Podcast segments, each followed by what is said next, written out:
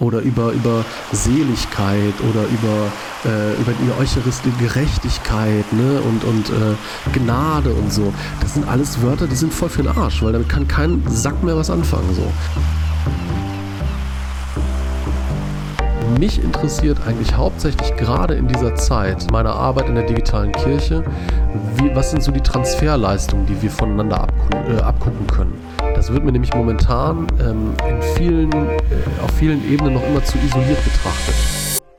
Herzlich willkommen beim Windhauch-Podcast. Mein Name ist Tobias Sauer und ich bin heute zusammen mit dem Nico Ballmann, aka ein Spuck auf Instagram. Hi Nico.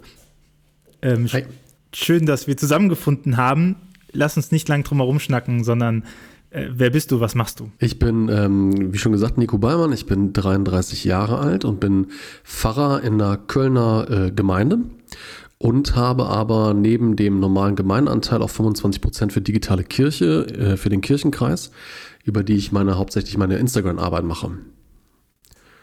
Und das mache ich so. Da stellt sich ja für mich direkt zwei Fragen.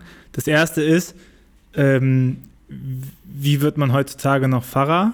Hast du so die, die klassische, ich bin mein Leben lang zur Kirche gegangen Geschichte? Und die zweite Frage wäre natürlich, wie kommt man an diese begehrten 25 Prozent?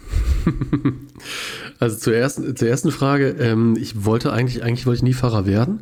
Ich komme eigentlich aus einer Familie, die so christlich nicht wirklich sozialisiert ist. Also bei uns war es immer ganz, ganz schrecklich, speziell an Weihnachten. Da mussten wir Kinder immer, bevor es die Geschenke gab, in die Kirche. Und das war immer so ein ganz großes Drama und mit, mit Zeta und Mordio. Und ähm, ich bin eigentlich zur Kirche gekommen, als wir familiär bedingt umgezogen sind und mein Vater irgendwie auf diese tolle Idee kam, also ich muss jetzt irgendwie mal Menschen kennenlernen. Ähm, und der hatte irgendwie damals, als er, als er noch katholisch war, also mein Vater ist eigentlich ex-katholisch, ist dann konvertiert wegen der, wegen der Heirat zu meiner Mutter. Und der hat ähm, gesagt, also damals in der katholischen Jugend, das war voll schön, das gibt es bestimmt auch evangelisch und du gehst da jetzt hin. Und da hatte ich echt keinen Bock drauf, weil ich dachte, die sitzen da alle und dann beten die und dann sind das irgendwie ganz komische Menschen. Und der hat gesagt, also geh da dreimal hin und wenn du da dreimal hingegangen bist und findest noch immer scheiße, dann ist okay, dann äh, nerv ich dich damit auch nicht mehr. Und dann bin ich da hingegangen. Das erste Mal war das total scheiße, weil ich kannte halt niemanden, so, ne? Aber ich habe schon mal gesehen, die sitzen da nicht alle mit der Bibel. Also es war irgendwie, war schon ganz nett.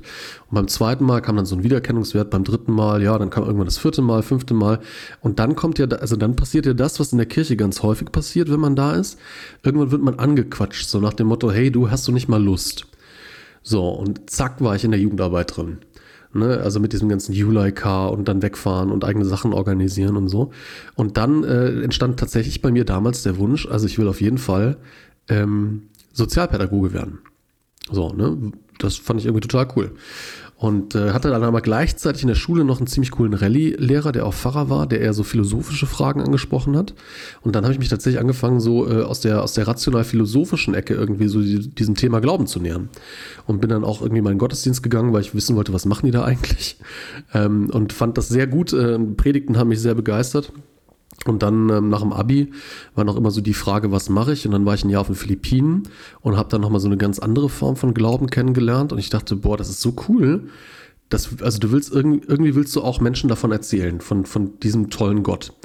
Und dann kam tatsächlich das Philosophiestudium, äh, das ähm, Theologiestudium, danach auch noch das Philosophiestudium, aber ähm, ja, erstmal mit dem Wunsch, irgendwas über Gott zu erfahren, weniger mit dem Wunsch, Pfarrer zu werden. Und während des Studiums dann irgendwie so ganz langsam hat sich bei mir herausgestellt, also Pfarrer, das ist irgendwie, das ist, das könnte was für mich sein.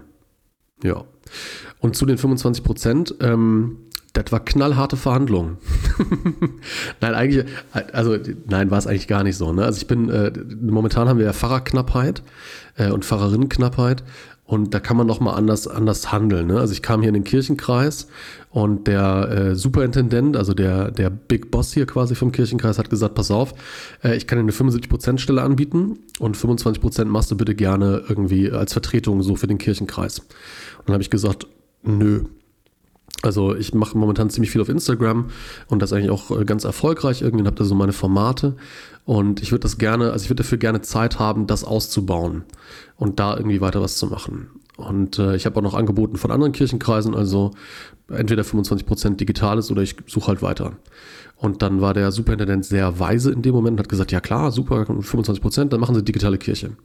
Und so bin ich dazu gekommen und habe eigentlich ein Arbeitsfeld, was es so im Rheinland nicht gibt. Also es hat kein anderer außer mir. Ähm, was es in anderen Landeskirchen und Kirchenkreisen jetzt so ganz langsam irgendwie so sich entwickelt, dass Kirchenkreise auf die Idee kommen, da was zu machen. Ich wollte gerade sagen, das ist schon eine Besonderheit. Oder? Ich kenne auch allgemein nicht so viele, die Stellenanteile für digitale Kirche über haben. Nee, gibt es echt wirklich ganz wenige. Also es gibt äh, im, in, in Bayern äh, gibt es jetzt eine, eine Stelle. Ähm, die IKN, meine ich, hätte auch langsam eine geschaffen. Es gibt beispielsweise die Stelle von Theresa, ähm, also Theresa liebt auf Instagram. Die hat eine 50% Stelle. Das wäre mir allerdings ein bisschen zu viel.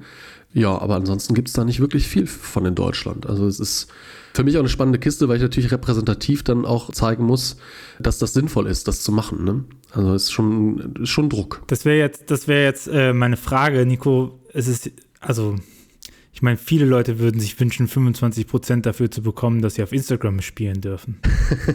Findest du dich überbezahlt? äh, ich ich finde das, find das ganz gut, dass du gesagt hast, äh, dass die auf Instagram spielen können, weil das ist eigentlich genauso, und das ist ja so ein Hauptkonfliktpunkt eigentlich schon seit Jahren. Ne?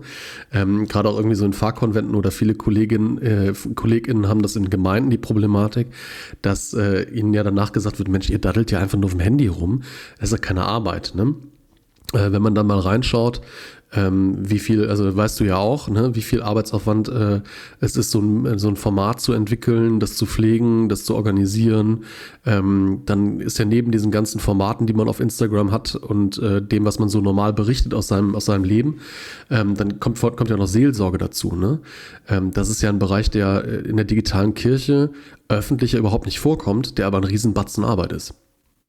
Also ist nicht nur Spielen, äh, ja. Wie sieht denn so ein typischer Tag von dir aus, wenn du, wenn du jetzt einfach mal behauptest, du würdest arbeiten, auch auf Instagram? Wie sieht so ein typischer Tag von dir aus? Ich meine, Leute, die dir folgen, wissen ja, äh, sobald du aufgewacht bist, gibt es ein Bild mit einer Mauer morgen. Genau, richtig. Ich hätte mir irgendwann überlegt, da vielleicht mal so einfach Stockfotos zu machen, damit ich nicht tatsächlich jeden Morgen, äh, aber ich stehe tatsächlich jeden Morgen auf. Ähm, und äh, das Erste, was ich, was ich irgendwie tue, irg tatsächlich irgendwie, nachdem man irgendwie sich so einigermaßen äh, lebensfähig gemacht hat, ist äh, dieses Bild zu posten von meiner Wand, wo ich guten Morgen wünsche. Das hat sich irgendwie ähm, hat sich das etabliert. Also eigentlich geht es weniger um diese Wand, die hat sich jetzt in der letzten Zeit etabliert, als eigentlich mehr zum Himmel. Ich hatte da mal einen Post drüber gemacht, äh, dass ich es eigentlich schön finde, wenn man den Tag damit beginnt, dass man zum Himmel schaut und sich mal einordnet ne? und äh, kurz Gebet zu Gott. Ähm, und dann geht es natürlich weiter, dann berichte ich, äh, berichte ich aus dem, was ich so alltäglich im Fahrberuf mache. Ne? Also ähm, Sitzungen, äh, Treffen, Vorbereitung für Projekte, ähm, Trauerbegleitung, Hochzeiten, Taufe, also damit die Leute einen Eindruck bekommen, was, was macht eigentlich ein Pfarrer, eine Pfarrerin und was treibt den die um. So. Und ähm, ich versuchte einigermaßen authentisch und äh, vor allen Dingen ehrlich dran zu gehen. Also bei mir auf dem Profil soll man nicht den Eindruck haben, da wird jetzt irgendwie eine heile Welt gezeichnet vom Fahrberuf, sondern da berichte ich auch über die Dinge, die mich stören oder über ähm, über Konflikte, die ich habe oder ja, über Dinge, die mir halt in, so in den Kopf kommen, ne? Ähm, über meinen Glauben, über die Welt und über das, was so passiert. Und wenn wir jetzt einen Standardtag nehmen, dann habe ich definitiv an irgendeinem Tag auch noch irgendein Format, also beispielsweise dienstags immer äh, den Insta-Puls, den ich zusammen mit der Jessica mache. Der muss vorbereitet werden. Zwischendurch gibt es natürlich immer auch Rückmeldungen irgendwie auf Sachen, die ich gepostet habe. Da schreibt man dann natürlich zurück. Oder es gibt halt tatsächlich auch Seelsorgeanfragen. Also momentan begleite ich ungefähr sieben Leute seelsorgerlich, jetzt schon über, eine, äh, über ein paar Monate. Da kommen immer mal ein paar Menschen hinzu oder es sind irgendwelche, krieg halt irgendwelche Nachrichten, auf die ich halt reagieren äh, sollte, wenn ich meine Seelsorge online ernst nehme. Welche Formate hast du noch? Du hast jetzt gesagt, Dienstag gibt es Instapuls. Also Dienstag, Dienstag gibt es den Instapuls. Sonntags gibt es immer auf ein Glas Wein mit. Das ist ein Format, äh, bei dem ich normalerweise eine Kollegin oder einen Kollegen einlade oder irgendjemanden, der wirklich Ahnung von einem Thema hat, einem theologischen. Zum Beispiel den Tobias. Ne? Noch, ähm, noch haben wir nicht zusammen getrunken. Ja, das wundert mich, Alter. Müssen ja. wir mal machen. Ähm, herzliche Einladung nächste Woche. ähm, und da in dem Format geht es hauptsächlich darum, dass man gemütlichen Wein trinkt, live auf Instagram. Also alle anderen können zuschauen und auch kommentieren. Und es geht darum, dass man komplexe theologische Sachverhalte so einfach darstellt, dass sie ähm, auch Menschen verstehen, die nicht Theologie studiert haben. So, und die können mit äh, diskutieren und können Fragen stellen. Und das ist äh, ein Format, bei dem schalten irgendwie so, ich glaube, wöchentlich immer so 80 bis 100 oder ein paar mehr Leute ein und diskutieren mit. Das ist ganz schön, weil das tatsächlich irgendwie, da spielt Theologie nochmal eine Rolle, aber jetzt nicht so für auf so einem hohen Level irgendwie, dass das nur äh, so ein ausgewählter Kreis versteht, sondern tatsächlich irgendwie alltagsrelevant. Instapuls ist ein Andachtsformat, das habe ich gegründet, äh, tatsächlich fast ein Jahr her, also feiert jetzt bald einjähriges, mhm. ähm, zu Beginn der Pandemie. Da hatte ich irgendwie das Gefühl, Mensch, irgendwie ist hier ein großes Bedürfnis irgendwie nach Gemeinschaft. Das Format hat mich ein bisschen überrascht, weil das war eigentlich erst normal als Andacht geplant, als so eine Kurzandacht. Ähm, wo ich noch davon ausgegangen bin, dass es total wichtig ist, irgendwie einen guten Impuls zu haben in der Mitte, hat sich aber jetzt eher tatsächlich zu so einer ganz ähm, wunderbaren Gemeinschaft entwickelt von Menschen, die da regelmäßig zuschauen und die hauptsächlich miteinander und füreinander beten. Also da hat sich der Akzent total verschoben. Äh, der Impuls ist auch noch wichtig und so. Ähm, und auch gut, dass da tolle Leute äh, coole Impulse machen. Aber das Zentrum ist tatsächlich das gemeinsame Gebet. Und äh, das ist cool. Dann hast du ja mit deinen 25 Prozent eine Gemeinde gegründet, oder? Mm, ja, es ist jetzt immer schwierig. Ne? Also ähm, Gemeinde ist ja, wenn wir uns Kirche angucken, immer so ein sehr abgesteckter Begriff. Ne? Also entweder gehört man einer Gemeinde zu oder halt nicht. Ähm, bei Instagram oder auch bei Digitale Kirche allgemein ist dieses Gemeindekonzept ja so nicht anwendbar, ne? weil das sehr fließend ist. Also ähm, es gibt ähnliche Dynamiken online, ne? also dass man irgendwie so etwas hat wie eine Kerngemeinde, also Leute, die man irgendwie immer sieht bei den gleichen Sachen und so, aber es ist viel, ähm, viel flüchtiger ähm, und viel offener, dadurch, dass es halt ne, überkonfessionell ist und dass dadurch, dass es keine Amtsstruktur gibt ne? oder vor allen Dingen auch keine Verwaltung.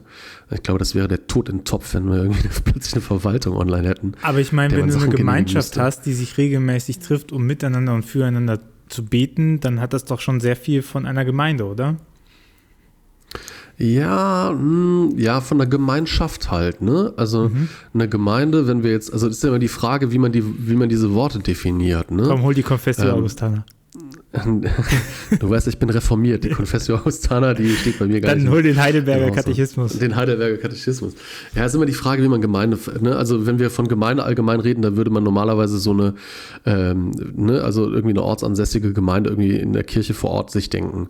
Ich spreche dann eher lieber tatsächlich von Gemeinschaften, die sich online entwickeln. Zumal ja auch bei der, bei der Masse der, der Menschen, die online sind, äh, es auch ganz schwierig wäre, ähm, die alle zu verwalten. Ne? Also wenn ich jetzt davon ausgehen würde, dass ich sage, ich habe eine Online-Gemeinde, müsste ich da auch nochmal ganz anders arbeiten. Ja, aber das ist eine Frage, die sich mir tatsächlich stellt, ob man anders arbeiten müsste oder ob das nicht gerade äh, so einen Mehrwert darin gibt. Weil es gibt ja auch andere äh, Projekte, die analog funktionieren, die ja ähnlich konzipiert sind.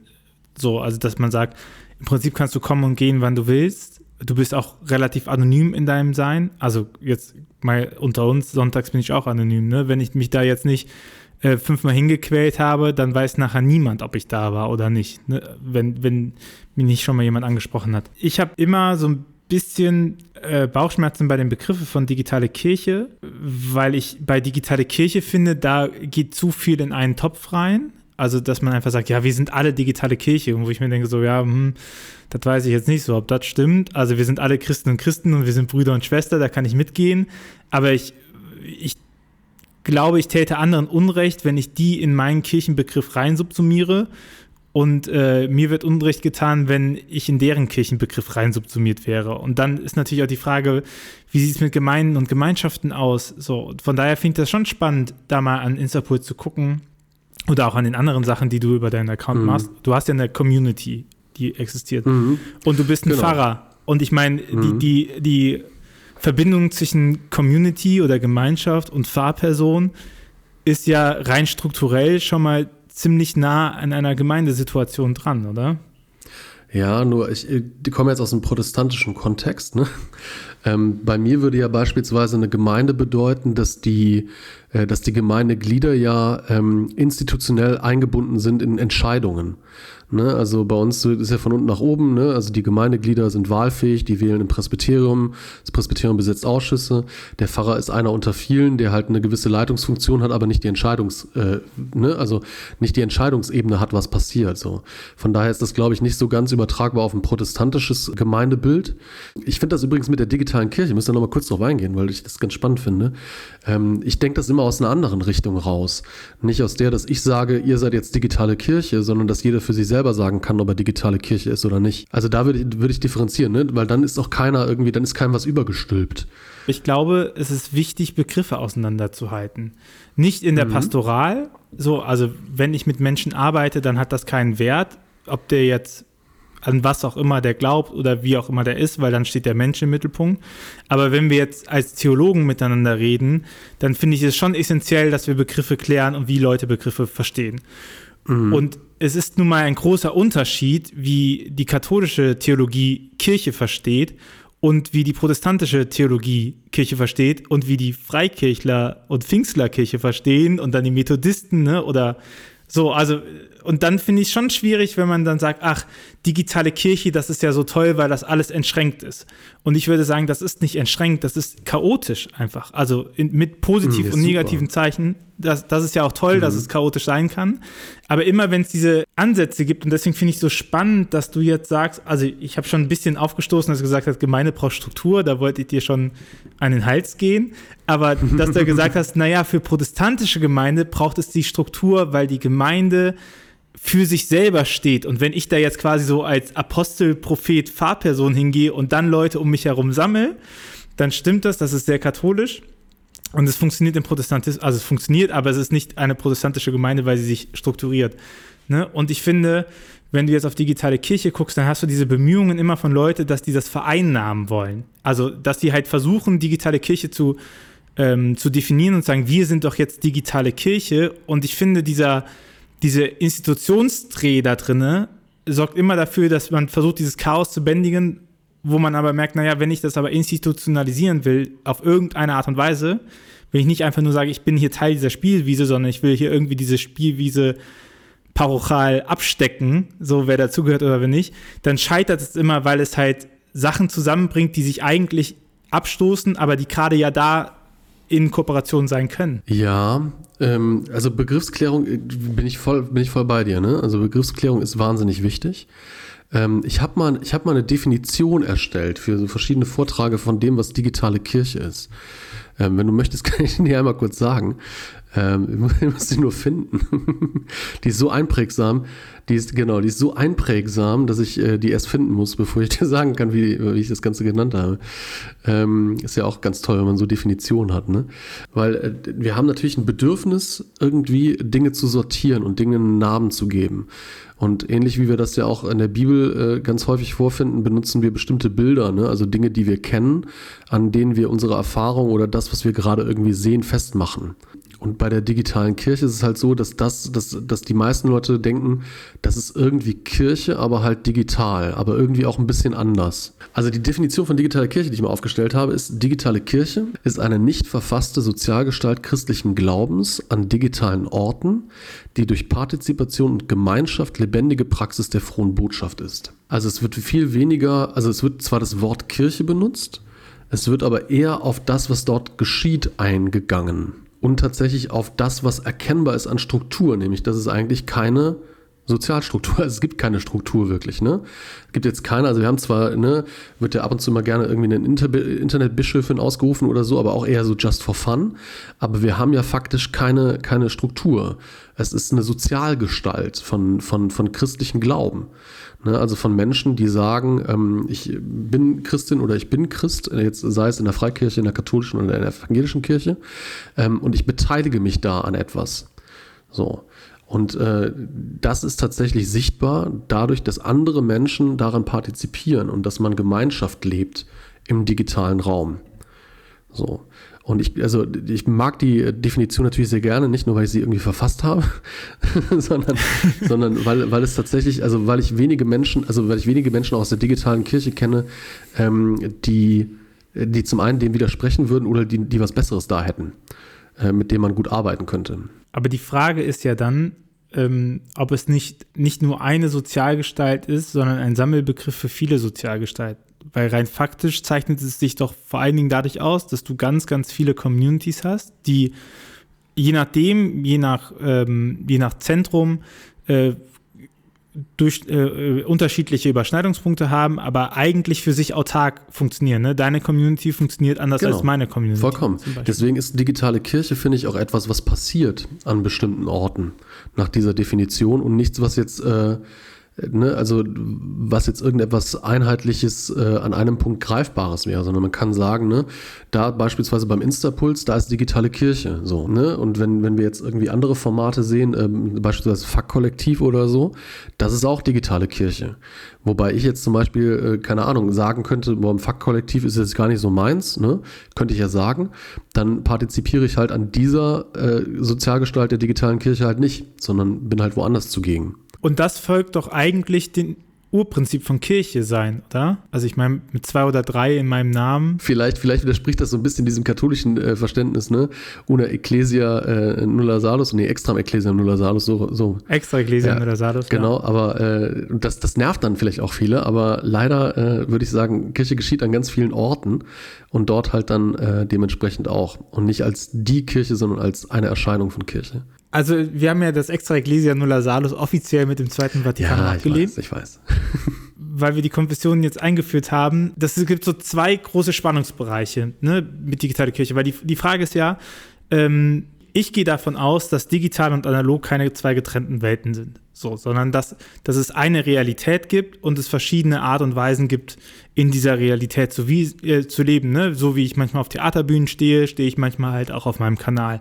So wie ich mit Freunden in der Bar einen trinken gehe, äh, so bin ich in einem privaten Chat unterwegs. So. Und die Frage ist natürlich, wie ist das, was in digitale Kirche passiert, findet es seinen Niederschlag in äh, das, was wir unter klassischer Kirchenstruktur sehen. Und da, glaube ich, gibt es zwei ähm, große Spannungsbögen, die konfessionell verlaufen. Und das eine ist, das hast du schon angemacht, diese große Zentrierung auf die Gemeinde im Protestantismus. Also, dass das ja teilweise schon Kirche ist, ne? je nachdem, wie du fragst, mal mehr, mal weniger, mit Subsidiaritätsprinzip oder ohne Subsidiaritätsprinzip. Aber eigentlich ist die Gemeinde vor Ort mit der Pfarrperson, mit dem Presbyterium und vor allen Dingen mit dem Presbyterium und den Gemeindemitgliedern. Äh, das ist der Fokus, der Rest wird versorgt und von da aus geht die Strahlkraft auf. Ähm, wo du natürlich super Schwierigkeiten hast, wenn du auf digitale Kirche guckst und eigentlich davon ausgehst, dass die Zugehörigkeit zu einem Zentrum, so möchte ich das mal nennen, so, also zu einem Creator oder zu einer Gemeinschaft, ähm, sich über das Thema definiert und nicht mehr über das Territorium. So, ich mache beim Insta-Puls mit, weil mir das Thema passt. Ich mache beim Fakt mit, was mir das Thema passt. Ich folge dir als Kanal, weil du mir passt. Genau. Ne? Das, ich gebe das Thema und nicht mehr über das Territorium. Das widerspricht denen. Und katholischerseits haben wir das natürlich nicht, weil eigentlich sind wir immer Weltkirche. Mhm. Also wenn du Christ bist, bist du katholisch, aus der Innenperspektive gesprochen genau. natürlich. Und äh, der Katholizismus schafft es, eine große Varianz innerhalb der katholischen Kirche zuzulassen. Das schon. Also du hast ja von Opus Dei bis Wir sind Kirche, hast du ja eine große mhm. Bandbreite, mhm. was katholisch sein bedeutet. Alles, was wir runter subsumieren, ist im Prinzip nur die kleine Papstkirche. Also die Pfarrei verwaltet eigentlich nur, weil der Papst nicht überall sein kann, gibt es halt noch Bischöfe so. Und da haben wir aber das Problem, dass wir unglaublich priesterzentriert mhm. sind dass dieses Engagement, das dürften wir natürlich auch, niemand kann uns verbieten zu beten, aber wir sind äh, mit der Eucharistie, die irgendwie theologisch so als Mittelpunkt gesetzt wird und die auch in die, die ja nicht über Instagram gespendet werden kann, weil es da um was Haptisches geht. So, und das funktioniert da nicht. Mhm. Ähm, und dadurch sind wir Priester fixiert in der Theologie drin. Ne? Und dann nennen wir mal gute Priester-Accounts innerhalb der digitale Kirche. So, da sieht es auch wieder eng aus. Und dieses Eigenengagement, was eigentlich digitale Kirche ausmacht, dieses ähm, Selbstbefähigen im Glauben, dieses sprachfähig werden zum Glauben, das kann der Katholizismus ganz schlecht fassen, wenn kein Priester vorsteht. Absolut. Ähm, das ist aber im, im, im Grunde und im langen Prozess auch ein Problem, was wir äh, Protestanten ja auch letztlich haben. Ähm, und zwar, also bei uns ist ja, ähm, ist ja beispielsweise die Verkündigung also das heißt, wer darf eigentlich predigen, ist bei uns ja sehr knallhart geregelt. So, ne? Also wir dürfen laut Kirchenordnung eigentlich nicht jeden predigen lassen, sondern Menschen, die wir dazu ausgebildet haben. Äh, und das wird in der evangelischen Kirche ähm, mit, dem, ähm, mit dem Prädikantentum äh, beispielsweise sehr hoch gehalten. Ne? Gibt eine extra Prädikantenausbildung, zwei Jahre und so weiter und so fort. Trotzdem wollen wir natürlich, dass Menschen sprachfähig werden im Glauben und so weiter. Ich glaube, da, da sind wir uns äh, als evangelische und katholische Kirche da sehr, sehr nah. Allerdings haben wir jetzt natürlich sichtbar, dass wir plötzlich Leute haben, die eine gewisse Reichweite haben, die also eigentlich das, was wir im, im Protestantismus als klassische Verkündigung bezeichnen, online machen, aber eigentlich überhaupt gar nicht äh, dafür ausgebildet sind. So, und das führt letztlich ja dazu, zu, zu Effekten, äh, die wir ja äh, sehr häufig beispielsweise auf, äh, auf, auf YouTube sehen, aber auch auf Instagram, dass wir beispielsweise so Einzelpersonen haben, die irgendwie mitten im Leben stehen, die aber eigentlich BWL studieren oder so und die jetzt einer Schar von Zehntausenden Jugendlichen erzählen, warum Sex vor der Ehe denn äh, absolute Sünde ist und wer alles in die Hölle kommt. So, also da, da gibt es auch Probleme, so, die wir strukturell ja mal auch irgendwie fassen müssen. Also was macht man denn damit? Ne? Man kann die jetzt schlecht ausbilden, wenn die das nicht wollen. Ähm, muss man jetzt Gegenangebote machen? Also wie verhält sich dazu die Landeskirche, die sagt, ähm, wir haben, oder die Landeskirchen, die sagen, wir haben eigentlich eine gute Theologie ähm, und, eine, und eine sehr profilierte Theologie, wie können wir die irgendwie an den Mann bringen? So, und dafür braucht es, glaube ich, tatsächlich ausgebildete äh, Pfarrerinnen und Pfarrer, die in diesen Bereichen dann noch tätig sind. Also ergo in der digitalen Kirche unterwegs sind und dort Programm machen. Deswegen, also, ne, die, die Frage, die mir ja immer wieder gestellt wird, ist, wenn ich jetzt digitale Kirche mache für den Kirchenkreis Köln-Nord, ne, das ist mein Kirchenkreis. Wer garantiert in dem Kirchenkreis Köln-Nord, dass ich jetzt für die Leute im Kirchenkreis Köln-Nord digitale Kirche mache? So, also ich habe Follower ne, aus Berlin, aus Hamburg und so weiter und so fort, die äh, sind meistenteils wahrscheinlich noch nicht mal evangelisch oder äh, irgendetwas. Ähm, so, aber warum bezahlt denn dann der Kirchenkreis Köln-Nord jemanden, der für die Programm macht? So, was haben wir von denen? Und das ist eine, das ist eine echt äh, wichtige Frage, die man, die man mal ausdiskutiert haben will und das, äh, oder müsste. Ähm, und deswegen bin ich sehr interessiert daran, dass wir eigentlich in allen Kirchenkreisen eine Person haben, die für digitale Kirche zuständig ist, weil dann ist es wieder egal. So, dann supporten wir uns quasi gegenseitig. Ne? Ja, also ich meine, du hast jetzt natürlich die Schattenseite genannt, dass, ähm, dass du da Leute hast, die ungebildeten Quatsch reden, so beziehungsweise ähm, Sola Scriptura sehr, sehr ernst nehmen und zwar auch nur für die fünf Verse, die sie mal gehört genau. haben. Und die andere ähm, ausschließen. Genau, aber ich meine, das schaffst du ja mit Hartl auch im katholischen Bereich. Also dafür brauchst du ja jetzt nicht unbedingt äh, keine theologische Bildung. Kannst du ja. auch mit Latzel, ne? Kannst du auch mit Latzel machen in Bremen, ne? Das geht auch. Aber was, was ich ja super interessant finde an, an diesem ganzen Kosmos von äh, digitalen Kanälen und, und christlicher Verkündigung ist, dass du da ja auch super viele krasse Player dabei hast, die im Prinzip sagen, ich mache das jetzt weißt du, die nicht auf einen Auftrag gewartet haben, so, mhm. sondern die gesagt haben, so, ich mache das jetzt. Und ich, ich ich setze mich jetzt mit Rassismus in der Kirche auseinander. Ich setze mich mit, äh, wie geht die Kirche eigentlich mit alleinstehenden äh, Müttern um, so oder wie, wie ist unser Frauenbild oder ich gehe auch, ich gehe auch, ähm, das finde ich auch nochmal viel interessanter. Ich glaube, da liegt ja auch immer das Wachstumspotenzial in den digitalen Kanälen und es ist auch, glaube ich, eine wichtige christliche Grundaufgabe zu sagen, ich rede nicht nur über meine eigenen Themen, im Sinne von über das, was ich als Fahrperson bin, sondern ich rede auch über das, was ich als Mensch bin. Und wenn ich kreativ bin als Mensch, dann rede ich über meine Kreativität und so. Und da ist ja schon die Frage, wieso ähm, schafft es eine Institution nicht, dem nachzuziehen? Ich meine, ihr habt es ja mit eurem Priestertum aller Getauften ja eigentlich viel, viel einfacher. Du bist ja als Pfarrer nur versorgt von der Gemeinde. Ne? Du bist ja quasi nur dafür da, äh, überspitzt formuliert, äh, weil irgendjemand halt immer mal da sein muss. Aber eigentlich ist ja das Grundkonzept zu sagen, naja, jeder, jeder trägt das Priestertum in sich, jeder kann das machen. Und die Fahrperson garantiert einfach nur, dass sowas auch passiert. Ja, würde ich noch ein bisschen differenzierter betrachten. Ähm, also das, das wäre das wär ein bisschen zu schade, wenn es so, also ne, wir haben das Priestertum aller Gläubigen. Das heißt, äh, jede Person hat eine eigenständige Verbindung zu Gott und braucht keinen Mittler. Ne? Also ähm, jeder ist quasi schon Priester an sich. Aber jetzt muss ich doch auf die CA kommen, aber der Heidelberger Katechismus und andere Schriften sagen das in dem Sinne ja auch. Es braucht aber trotzdem die, ähm, die geordnete Lehre. Ne? Also die, irgendjemand muss ja den Menschen beibringen, beispielsweise, ähm, wie man mit der Bibel zum Beispiel umgeht, wie man betet, soll sie schulen und so weiter, soll sie auch seelsorglich begleiten. Da setzen wir natürlich auf Professionalität.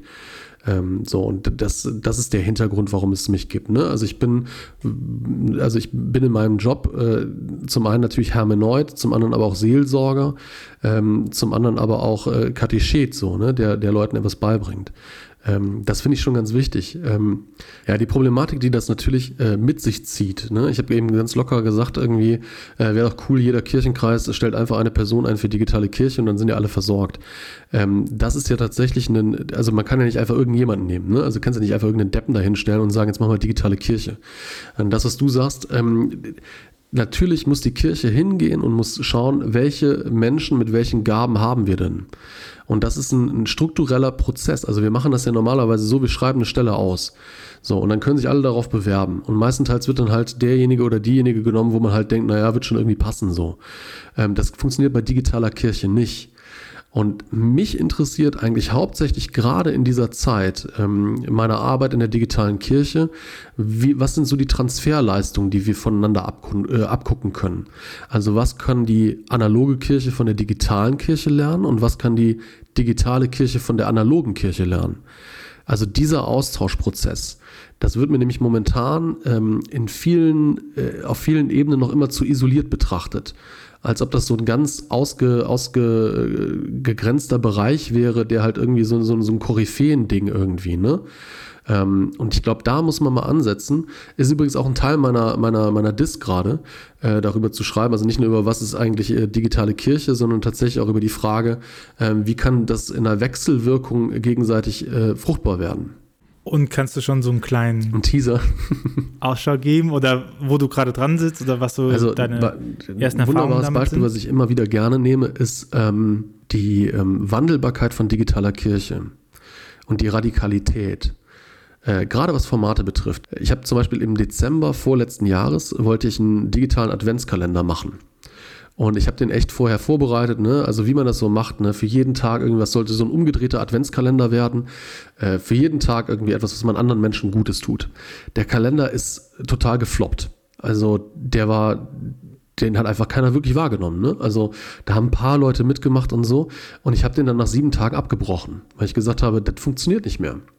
Und das ist etwas, was in der analogen Kirche ein wahnsinnig zäher Prozess ist.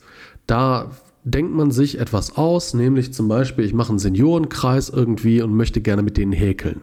So, dann plant man den irgendwie einen Monat, dann schreibt man den aus, dann kommen da fünf Leute hin, dann sind Sommerferien, dann fällt der wieder aus, dann kommen danach vielleicht noch drei Leute hin, beim nächsten Mal sind es vier, also hat man doch irgendwie das Gefühl, irgendwie könnte das noch was werden. Und dann hat man diesen Kreis ja schon ein halbes Jahr und dann kann man den ja auch nicht mehr loswerden. Weil es gibt ja fünf Leute, die an diesem Kreis hängen. Und dann wird dieser Kreis knallhart durchgezogen, fünf Jahre lang, bis der neue oder die neue Pfarrerin kommt und man ihr eine Einführung gibt in den Häkelkreis. So. Und da ist ja, zum Beispiel. Oder sie alle gestorben sind. Oder sie alle gestorben sind, genau, richtig. Aber eine Person wird es immer geben, die sagt: Mensch, das war doch so schön, könnt ihr euch noch daran erinnern, wie wir damals im Sommer gehäkelt haben. Und dann bleibt dieser Kreis für immer. Und das, diese, diese, diese Wandelbarkeit zu sagen, wir probieren was aus, ähm, und wenn das scheiße ist, dann geht das weg. So, das ist auch ein Prozess, den Presbyterium jetzt in der evangelischen äh, ähm, Kirche äh, ganz schwierig nur machen können. Beispielsweise etwas auszuprobieren. Wir sind momentan in einer, in einer äh, Situation bei Kirchens, wo wir unglaubliche Angst haben. Ne? Uns laufen die Mitgliederzahlen weg. Und das führt zu so einer Schockstarre. Bloß nichts verändern, weil sonst könnten wir ja noch die vergraulen, die gerade noch bei uns da sind. Wobei das totaler Quatsch ist. Es gibt diese, diese äh, unverwüstbaren Kirchengänger, ne? da kannst du eigentlich alles machen, die kommen immer so. Ne? Aber in dem Presbyterium ist die Angst da, oh mein Gott, wenn wir jetzt was Neues ausprobieren, dann laufen die uns auch noch weg. Anstatt zu sagen, und das wäre auch etwas, was man von digitaler Kirche lernen kann, scheiß drauf, wir probieren das jetzt mal aus. Und wir geben uns dafür einen Zeitrahmen, drei Monate. Und wenn das läuft, dann behalten wir das. Und wenn nicht, dann sind wir damit gescheitert. Das ist etwas, was Kirche nicht kann, zu sagen, wir sind gescheitert und wir machen jetzt nochmal was neu. Und das würde ich mir echt wünschen. Und das ist aber etwas, also das Verrückte ist ja daran, wenn du dir anguckst, wie sieht im Moment das, die Szenarien aus und welche Best-Practice-Beispiele gibt es, dann gibt es ja super viele Beispiele und ich, kaum eins davon ist, wir haben was Neues gewagt und es ist leider nichts geworden.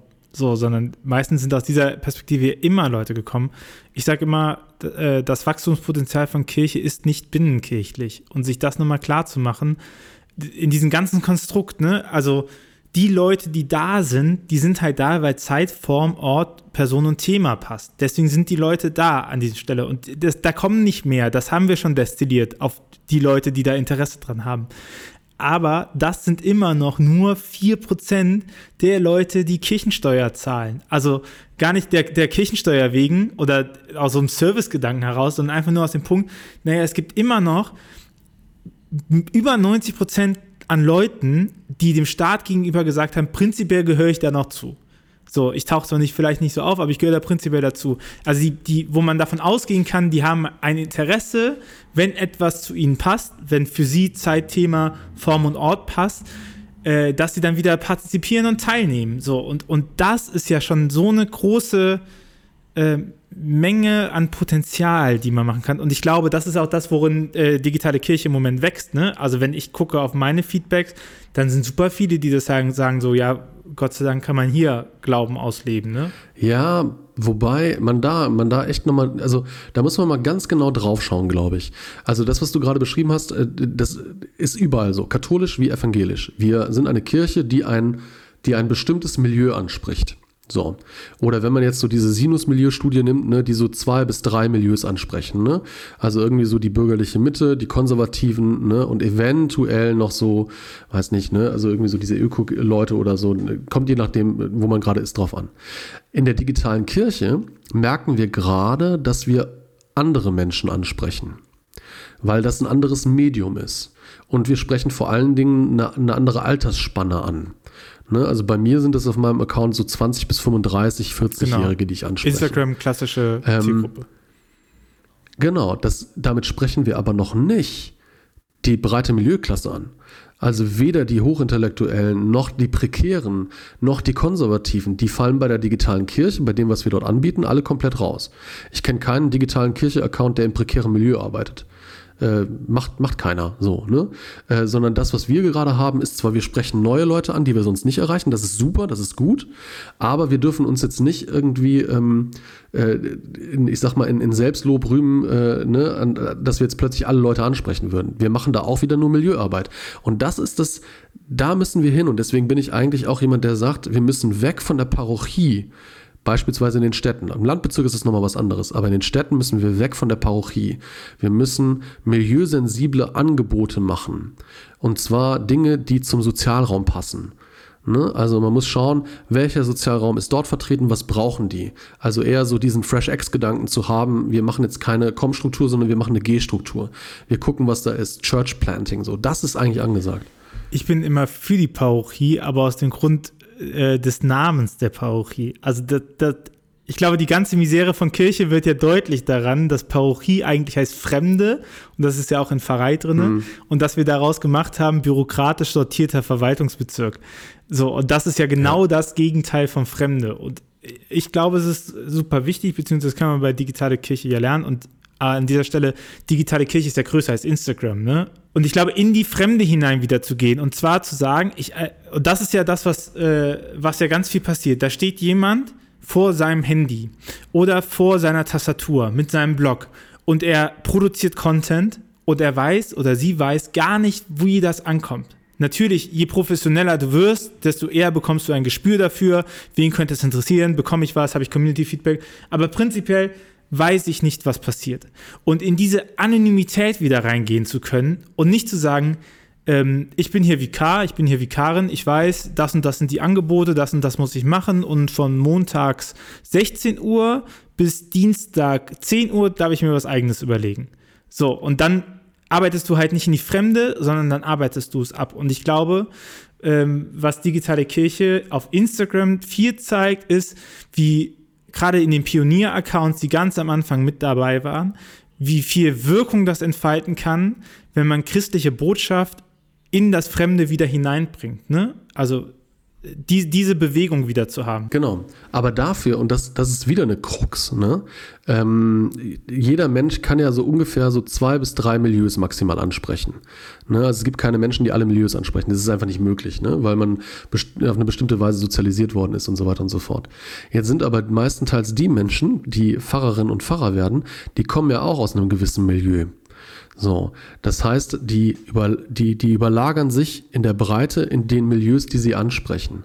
Und gerade so diese, diese frühen Accounts, die so richtig was gerockt haben, sind meistens Accounts gewesen, die nochmal andere Milieus auch angesprochen haben. Nämlich eher Leute, ne, die irgendwie so auf dieser Schwelle zur Kirche standen, die ne, irgendwie trotzdem, also die haben, die haben nochmal die Fähigkeit, nochmal eine andere Sprache zu sprechen. Und das ist ein zweiter Punkt, den ich extrem wichtig finde. Sprache.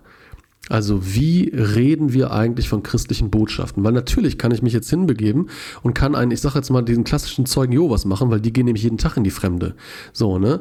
Die gehen jeden Tag in die Fremde an eine verschiedene Tür, aber die sprechen die Sprache nicht der Leute. Ähm, und ich hatte jetzt vor kurzem einen, einen auf ein Glas Wein gehabt, da haben wir über christliche Sprachcodes geredet. Ähm, und dass wir uns das eigentlich wieder komplett abtrainieren müssen. Das, was wir uns all die Jahre lang haben, so lange anerzogen, ne? wenn wir über Barmherzigkeit reden, ne? oder über, über Seligkeit oder über, äh, über die eucharistische Gerechtigkeit ne? und, und äh, Gnade und so. Das sind alles Wörter, die sind voll für den Arsch, weil damit kann kein Sack mehr was anfangen. So. Ähm, und da müssen wir echt mal hin und müssen, müssen gucken, wie sprechen die anderen Menschen. Ne? Also wie Luther sage, dem Volk aufs Maul schauen so. Das müssten wir eigentlich wieder machen. Den Leuten aufs Maul schauen und dann lernen erstmal. Lernen, wie man, wie man diese Sprache spricht. Und ich finde, nichts zeigt, wie festgefahren wir in Sprache sind, daran, wie neue Luther-Übersetzung aussieht. Ja, oh Gott, das ist so schrecklich, oder? Ja, also Meine das, Fresse. Weil, es, Ja. weil Kirche, und ich finde, das ist so exemplarisch, nicht nur für die protestantische Kirche, aber es ist so exemplarisch. Die sagen, okay, wir wollen Luther nochmal wiederbeleben und das ist, also Ja. die, die, die Wirkkraft der Lutherbibel kann nur ein Vollidiot äh, leugnen. So, also äh, das super wirkungsvoll. Ähm, krasse Sprache, wie viele Sprichwörter darauf nochmal ähm, zurückgehen. Ne? Also super Zurückgehen, krass genau. geprägt. Wahrscheinlich ähnlich großen Einfluss auf die deutsche Sprache wie Grimms Märchen ne? und Grimms Wörterbuch. Mhm. So. Und dann geht man hin und sagt, okay, wir aktualisieren das. Und anstatt dass man sagt, okay, wir nehmen diesen Anspruch von Luther wieder ernst, dem Volk aus Maul schauen, macht Mhm. man eine Übersetzung, die, die noch, also Luther, die Luther-Übersetzung ist gealtert, ne? Die ist ja auch nicht mehr besonders Mhm. gut lesbar, wenn man das nicht gewöhnt ist. Ja, und ja, dann genau. macht man eine Übersetzung, die nochmal viel Die das nochmal übertrifft. also die neue Einheitsübersetzung ist bei weitem auch nicht besser. Ne? Die, das, das, man, man streitet so an Punkten, wo man sagt so, hä? Meine Lieblings-Luther-Stelle ist ja, ne, ähm, ist äh, das Doppelgebot der Liebe. Äh, da, da steht in der Luther-Übersetzung tatsächlich, äh, liebe Gott von ganzem Herzen, von ganzer Kraft und äh, also mit der ganzen Seele und mit deinem Ganzen. Und da steht ja eigentlich ähm, äh, im griechischen Verstand, ne? Ähm, was, was hat der Gemüt übersetzt. Also erstmal ist Gemüt ein Wort, was, was, was eigentlich kein Mensch mehr irgendwie so, so im aktiven Wortschatz hat. Und zum anderen ist es auch einfach philologisch absoluter Bullshit. Also mit, mit seinem Gemüt liebe ich jetzt Gott so, ja, mal gucken, wie es so läuft oder so, ne? Anstatt da klar zu werden und zu sagen, ne, mit Verstand wollen wir auch glauben, ne? Ähm, ich glaube, Augustinus war es, der gesagt hat, fides querens intellectum, ne? Also der, der Glaube verlangt auch danach zu verstehen. Ähm, und da, also da gibt es tausende solcher Beispiele. Also die ist denen sowas von in die Hose gegangen. Ähm, ganz, ganz schrecklich. Du hattest auch äh, den, den Punkt angesetzt zu sagen, naja, die Leute, die in Kirche halt sind, die kommen halt auch aus dem eigenen Milieu, ne? Ich meine, das ist, deswegen ist es mir ja auch im, im Ruach-Netzwerk so wichtig, dass die Leute, die da drinnen sind, eben Leute sind, die Creator sind. Also die, die qualifizieren sich nicht dadurch, dass sie irgendeinen Fahrberuf haben oder irgendwas professionell mit Kirche machen, sondern dadurch, dass sie in irgendeiner Art und Weise mit ihrer Weltüberzeugung, mit ihrer christlichen Weltüberzeugung arbeiten. Und das in unterschiedlichen Facetten, weil ich nehme, ich habe immer Kati als äh, Beispiel dafür genommen. Kati meint ja christliches Yoga. Äh, ich muss zugeben, ich habe es jetzt le leider habe ich Yoga auch angefangen, deswegen kann ich nicht mehr sagen, ich habe damit gar nichts mehr am Hut. Aber eigentlich hatte ich damit gar nichts am Hut und ich war auch weit davon entfernt, Mhm. Yoga zu machen. Aber ähm, ich glaube, das ist die Aufgabe von Hauptamtlichen, die in dem Sektor unterwegs sind, Leute zu finden mit ihren Charismen und zu sagen, hey, ich erkenne deine Professionalität an, du kannst das gut und ein Indiz dafür ist für mich, ich verstehe, was du machst, aber ich verstehe nicht, was du machst. So, ich kann das nicht nachmachen, aber ich, aber ich verstehe, dass das gut ist. Und diesen Gedanken wieder reinzubringen, mit, mit dem Körper beten zu können und nicht nur mit Worten beten zu können. Ne? Und da merkst du auf einmal, wie sich die Milieugrenzen äh, dann öffnen und wen man dann damit erreicht. So, und sowas finde ich halt super spannend und interessant, weil ich glaube, das hilft uns auch. Also ich meine, wie festgefahren ist das denn eigentlich, ähm, dass wir auf der Fläche A, darin denken, wir brauchen, wir brauchen so Evangeliums-Bismarck-Türme. Also wir müssen alle paar Kilometer eine Fahrperson installieren, die immer genau dasselbe sagt, wo man sagt, okay, nee, ist, niemand braucht eine zweite äh, Seligkeitsdinge, niemand braucht eine zweite Theresa Lieb, weil die, äh, die, die decken das ab. Niemand braucht einen zweiten Nico, ne? Also die decken ja das ab und das ist egal, ob dir 1000 mehr oder 1000 weniger folgen, ne? Im Prinzip. So, weil du, weil du eine Kategorie abbildest an Leuten. Und dann äh, dass wir es auch so beschränken auf Predigtwort. Also ich weiß, ich möchte den Protestanten nicht an ihre Predigt. So, aber dass man, dass man das auf eng führt und dann auch noch zu sagen, naja, aber also es ist ja nett, dass ihr irgendwie was reden wollt, aber wir bringen euch jetzt erstmal bei, wie ihr darüber reden dürft, um dann zu reden. Ne? Dass man da überhaupt gar nicht die Luft hat für, ich verstehe das, ich verstehe das, dass ähm, man einen Qualitätsanspruch hat, ne? Aber dass man gar keine Luft lässt für ähm, wir würden das Laienengagement nennen. Also für, für mündige hm. Christinnen und Christen. Das ist halt, das ist halt das Ding, ne? Also ab wann ist ein Christ mündig oder nicht, ne? Eigentlich ja irgendwie durch die Taufe, aber auf der anderen Seite, ne, also man sagt irgendwie ja, ne, die Bibel ist ja ein Buch, irgendwie, das kann jedes Kind verstehen. Ne? Die Bibel ist aber auch irgendwie so kompliziert, dass sie irgendwie sich Hochgelehrte irgendwie darüber streiten. Ne? Also was ist das Ding jetzt eigentlich? Ich bin da, also, ach, ja, ich finde das eine ganz schwierige Kiste. Auf der einen Seite gebe ich dir, gebe ich dir wirklich recht, ne? Also mir werden irgendwie 3000 Profile von, von Leuten, die irgendwie authentisch ihren Glauben leben und darüber berichten, irgendwie viel lieber als irgendwelche institutionalisiert eingesetzte äh, KollegInnen oder so, ne?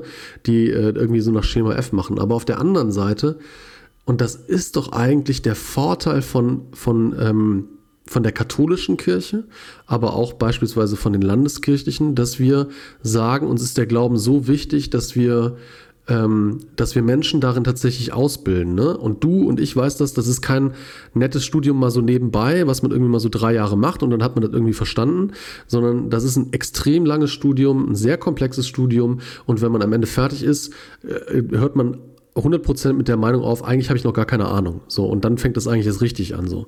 Ähm, und inwieweit wollen wir das aufgeben? Also wie wichtig ist uns, äh, ist uns nicht jetzt irgendwie eine, eine, dogmatische Lehrmeinung, sondern so ein Grundgerüst an, ähm, ja, so, so, ein, so, so, so ein Grundgerüst an, an Glaubenssätzen. Ich liebe ja deswegen den Katholizismus.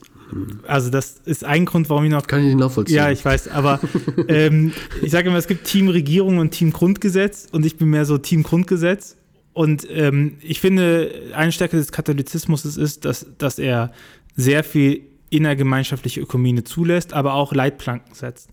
Zum Beispiel kannst du als Katholik nicht leugnen, dass es Religionsfreiheit gibt, weil du dann nicht mehr katholisch bist. Also qua unserer Konstitution. Ne?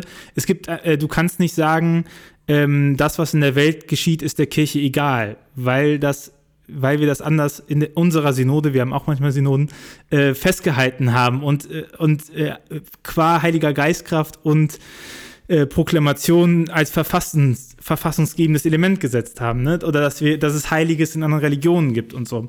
Und wir brauchen dafür lange, das zu ringen, aber dann haben wir Leitplanken. Und ich glaube, der große Unterschied ist nochmal zu sagen, naja, es ist, es ist ich kann ihm dann sagen, du bist nicht mehr katholisch, aber ich kann nie jemandem sagen, du bist kein Christ. Und ich glaube, diese Spannung aufzuhalten und zu sagen, naja, ganz ehrlich, die Leute, von denen wir gerade reden als Zielgruppe. Ne? Also wir reden jetzt nicht von den Leuten, die, ähm, die einen Glauben haben, also eine Beziehung zu Gott auf irgendeine Art und Weise und ähm, darum ringen, äh, die reflektiert bekommen, zu bekommen oder darin zu. Ne, das ist auch eine eigene Zielgruppe ähm, sondern wenn ich jetzt von denen gucke, die sagen, ich habe hier vielleicht noch ein spirituelles Bedürfnis, also ich gehe vielleicht noch davon aus, dass es mehr existiert in der Welt und dann wird es dumpf, das Gefühl. Um mit denen zu arbeiten und dann würde ich sagen, das ist so ein langer Weg, bevor Konfessionen überhaupt relevant werden. Ne? Es gibt das, du kannst viel machen, das ist so ein bisschen wie mit Sportklamotten Weißt du, natürlich bringt dir nachher die eine Badehose mehr oder der eine Sportschuh mehr, aber ganz ehrlich, wenn du anfängst zu joggen, dann fang, geh halt vor die Tür und lauf halt mit was auch immer, selbst barfuß oder mit Flipflops, ja. aber du musst halt anfangen. Das ist ja, so. Das ist ja letztlich das, ne, also letztlich ja wunderbar übertragen auf den, auf den Resonanzbegriff von Hartmut Rosa, ne? Der hat ja in seinem, in seinem Buch fängt er ja an mit dem Beispiel von den zwei Künstlern, die irgendwie diesen Kunstwettbewerb da mitmachen sollen. Und der eine ist damit permanent irgendwie beschäftigt, seine Ressourcen zu sortieren und alles vorzubereiten, damit er malen kann. Äh, und verpasst dadurch im Endeffekt irgendwie den, den Malwettbewerb. Und der andere malt halt einfach drauf los, ne? So, und das, das ist, darum geht's ja auch. Erstmal ähm, überhaupt mit Glauben so eine, so eine Momente der Resonanz zu finden, ne? Wo ich merke, merke, da klingt in mir etwas wieder, was nicht von mir selbst kommt. Ne? Oder ich merke, ich spüre, dass ich, äh, dass ich Teil eines, äh, eines Größeren bin. So. Ne? Und da, darum geht es erstmal tatsächlich. Und das ist mir ja auch auf Instagram, ist mir das ja auch total Latte. Ob jemand evangelisch, katholisch, freikirchlich äh, oder überhaupt irgendwas ist, darum geht es eigentlich nie. Also darum geht es wirklich nie. Sondern da geht es eigentlich immer darum zu sagen, ähm, was, was glaubst denn du gerade so, ne? Und äh, wie fühlst du dich damit? Oder Leute fragen mich, ne, wie, wie stehst du denn dazu? Ich kriege ganz häufig Anfragen, ähm, heute auch schon wieder, ähm, so, so typische Glaubensfragen, ne? so Orientierungshilfen. Ist das denn richtig? Und bei der letzten Person, die mir geschrieben hat, die hat sich auf YouTube erkundigt, ne, weil die das Thema so brennend interessiert hat. Ähm, die hat gefragt irgendwie, wie das denn aussieht. Äh, ich nenne natürlich jetzt keinen Namen. Ähm, hat gefragt, wie das aussieht. Ihr, ihr Freund ist nicht christlich und auf YouTube sagen ihr alle, sie dürfe diesen Freund nicht haben, weil er nicht christlich ist. So. Ähm, und dagegen kämpfe ich ja so an. Und deswegen finde ich es so schwierig, ne, dass die Mehrheit derer, die laut und gehört wären, nämlich diejenigen sind, die echt Bullshit verbreiten, ne? die andere Menschen diskriminieren, ausschließen und so weiter und so fort. Und da will ich ein bisschen äh, Professionalität hintersetzen. Und vielleicht braucht es dann tatsächlich äh, einige Accounts, die halt auch, ich sag mal, christliche Bildung anbieten. Ne? Die, ähm, die, die eine gewisse Qualität hat, ne? damit andere Leute nicht nur einen Gegenpol haben, sondern sich tatsächlich auch in ihrem Glauben weiterentwickeln können. Ich kann dir uneingeschränkt zustimmen, dass Kirche Professionalität braucht und dass der große Vorteil an Landeskirchen und bistümlicher Verfasstheit von, von Kirche ist es, dass wir eine starke Theologie haben. Also ich würde das auf die Theologie zurückführen, dass wir eben sagen, hey, pass mal auf, wenn du hier behauptest, Sex vor der Ehe ist schädlich, dann musst du das begründen. Und die katholische Kirche behauptet das ja immer noch, ne? Aber ähm, das, das ist von der Begründungsqualität eine ganz andere und die hat auch pastoral in viel mehr Öffnungen, als es Freikirchler haben. Und, und damit kannst du aber auch streiten. Also ich kann hingehen und sagen, genau, ich als Theologe ja. kann, ich als katholischer Theologe kann mit äh, voller Überzeugung sagen, aufgrund dieser und dieser Prämissen, die ich nicht mit euch teile, äh, komme ich äh, zu dem Schluss, dass es, dass die Art und Weise, wie ihr mit Sex vor der Ehe umgeht, ähm, schwierig ist. So, und dass das theologisch streitbar ist. Und das ist ja ein Problem von ähm, ICF-Theologie, dass das eben nicht so ist. Mhm. Dass da jeder nach, nach Charisma und nach, ähm, im Zweifel sagt man, genau. ja, der Geist hat es mir halt geflüstert ist. Oder so ein bisschen genau, der Geist hat's mir äh, Steinbruch-Exegese, hier steht es ja in der Bibel und so, ne? Äh, ich glaube, genau. da brauchst du die Professionalität und das würd ich, da würde ich dir uneingeschränkt zustimmen, äh, dass das die Verantwortung von Kirche ist, religiöse Bildung eben auch zu bieten. Und das wäre der, das wäre bei mir ein Ansatzpunkt für die digitale Kirche. Dass Landeskirchen nicht sagen zum Beispiel, äh, wir stellen jetzt den, ich sage jetzt mal Klaus Müller, 56 Jahre, ne, der hat damals, hatte, hatte er mal ein Atari gehabt oder so, ne, ähm, oder der, der ist schon auf Facebook so, den setzen wir jetzt dahin und der soll digitale Kirche machen, sondern dass entweder die Landeskirchen sagen, wir, haben, wir fragen bei uns rum, wer ist da, also wer ist da schon und wer hat da eine Affinität zu? So, und dann, dann schauen wir, dass diese Leute, also es kann ja nicht sein, dass zum Beispiel der Jörg, ne, was ist der Mensch, äh, dass der einen 100% Job hat in seiner Gemeinde, aber kein, also, ne, und sehr erfolgreich ist auf Instagram und dafür keinen Stellenanteil hat. Das kann nicht sein. So. Also entweder machen wir das oder, und das sollte eigentlich parallel laufen, die Landeskirche macht Angebote für Instagramer, YouTuber, äh, keine Ahnung, äh, wer auch immer irgendwie Content kreiert. Hey, bei uns bekommt ihr Ressourcen. Ne, wenn ihr irgendwie Fragen habt oder so, sind wir für euch da. Ne? Wir bieten ein Angebot, damit ihr euch fortbilden könnt und so. Äh, ne? Damit ihr auch qualitativ gute und theologisch vertretbare Arbeit machen könnt.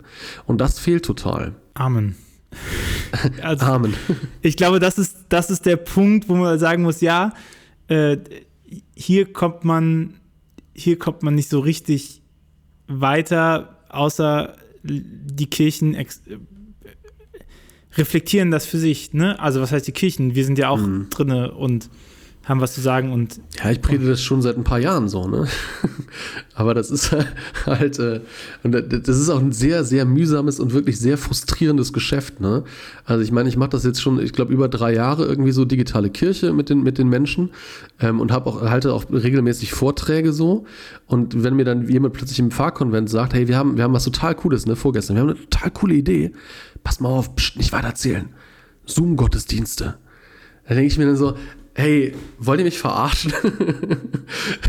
wow. und sogar, das war das Coolste, und sogar, hey, neben den Zoom-Gottesdiensten, man kann einstellen, dass es keinen Wartebereich gibt. So. Ähm, Jo, wow. Und das wird dann als digitale Kirche. Ja, und das ist aber ja genau das, was ich ja in diesem Artikel Scheiße stinkt auch digital nochmal gesagt habe. Digitale, digitale Kirche ist halt größer als digitale Produkte oder also Digitalität ist größer als digitale Produkte und wir versagen nicht auf der digitalen Produkten, weil wir besonders geil sind analog und jetzt einfach nur nicht die Handwerkzeug haben. Handwerk kann man lernen oder sich dazu kaufen. Das ist nicht schwierig, ne? So, sondern wir versagen digital, weil es unsere analogen Lücken offenlegt. Weil, weil wir genau an denselben Punkten versagen wir auch. Wir versagen auf Instagram, weil wir es analog auch nicht schaffen, Milieus anzusprechen, außerhalb unserer eigenen. Ne? Und dann, wieso sollen wir das genau. auf, eine, auf einem Marktplatz schaffen, wo ein anderes Milieu ist? So, dass, aus, welchem, aus welchem magischen Grund sollte das jetzt funktionieren? Und das ist ja genau der Grund, warum ich sage, es kann so viel gelernt werden von diesen beiden Bereichen. Ne? Wenn wir merken, im Digitalen funktioniert etwas, hat das einen Grund. Nichts passiert einfach nur rein zufällig so ähm, sondern alles hat in irgendeiner Weise Gründe und die kann man, die kann man analysieren. Und dann kann man schauen, warum klappt das im Analogen nicht? Und dann kann man schauen, woran, woran liegt es denn so? Ähm, und da ist sehr, sehr viel, deswegen ist es auch kein Gegenüber und kein Nebeneinander oder so. Ne? Ich sage das ja immer, äh, digitale Kirche ist nichts, was irgendwas ersetzen soll, sondern ist ein natürlicher, weiterer Arbeitsbereich von Kirche. Genauso wie Jugendarbeit, Seniorenarbeit, Erwachsenenbildung, äh, Vereins äh, hast du nicht gesehen, so. Das ist ein Arbeitsbereich, der ganz natürlich dazukommt, weil es ein Ort ist, an dem Menschen sind.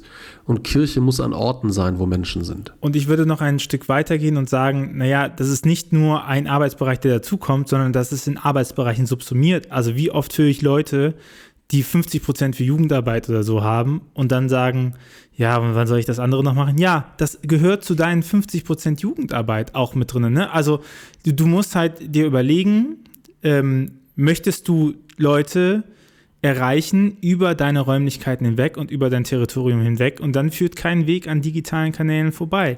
So, wenn du halt sagst, genau, das ist für das mich ist aber in Ordnung, so. das Klar. ist für mich in Ordnung, dann mach das halt nur so. Ich sag den Leuten immer, sie sollen, ähm, also selten bekommen sie ja die 25% für digitale Arbeit oder so, ne? Und ich sag den Leuten, sie sollen ihre ähm, Stellenbeschreibung ernst nehmen. Und wenn ich 100% Pfarrer bin, dann steht da nicht drin, Sie haben aber 100% Pfarrer und das äh, leisten Sie bitte in Ihrem Büro ab, sondern ich kann mir auch meine Zeit einzahlen und ich kann Sachen abzwacken. Ne? Also sowas auch ernst nehmen und dann braucht man natürlich aber auch das Rückgrat, ähm, das vor seinem Presbyterium auch so zu kommunizieren und auch bei Jugend.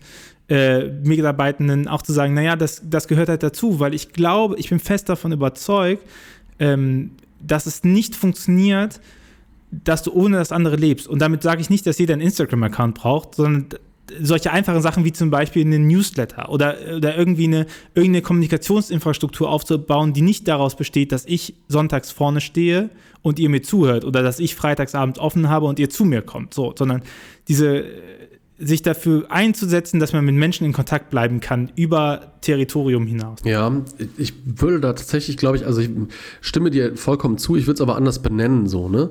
Also ich, ich werde auch immer wieder gefragt, ne, wenn ich Vorträge halte und ein bisschen von meiner Arbeit berichte, boah, scheiße, müssen jetzt alle Pfarrer irgendwie Instagramer werden oder so, ne?